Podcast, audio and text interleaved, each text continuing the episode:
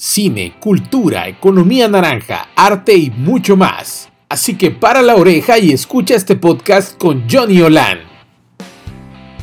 Episodio 2. ¿Cómo se come la economía naranja? Hola a todos mis queridos amantes del arte y la cultura, tribu de emprendedores culturales, amigos y todos a quienes les llegue este podcast. Eh, quiero platicarles que el otro día, escribiendo en un grupo de WhatsApp de mis amigos ex universitarios, me preguntaban pues qué temas iba a hablar en este espacio auditivo. Y cuando les comenté que iba a tratar cosas de economía naranja, algunos de ellos no supieron ni qué pedo eh, les estaba yo hablando. Entonces por ello se me hizo buena idea explicar en este segundo podcast un poco el cómo se come la economía naranja. Pues bien, la economía naranja son las actividades en las que las ideas se convierten en bienes y servicios y que su valor está condicionado por su contenido creativo intelectual.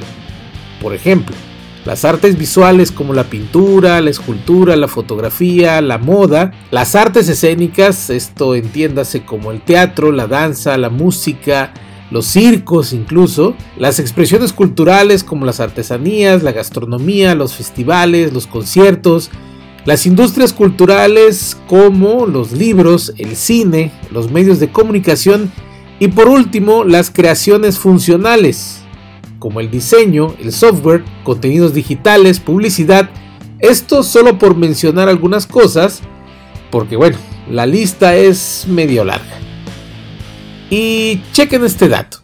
De acuerdo con cifras de la Conferencia de Naciones Unidas para el Comercio y el Desarrollo, entre los años 2002 y 2011, las exportaciones de bienes y servicios creativos crecieron, no mames, un 134%, casi el doble, es decir, del 71% que registró la industria de las malditas guerras. Esto, vaya que es relevante, porque ocurrió en el periodo en el que hubo la guerra en Irak y Afganistán.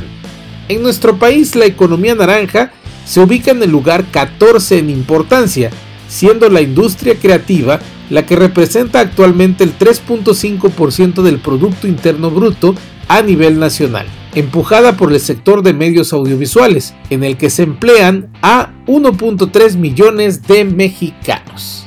Como puede verse, bueno, más bien escucharse, la economía naranja es un ejemplo más del alto potencial que tiene México para destacar en la nueva economía basada en la información y el conocimiento.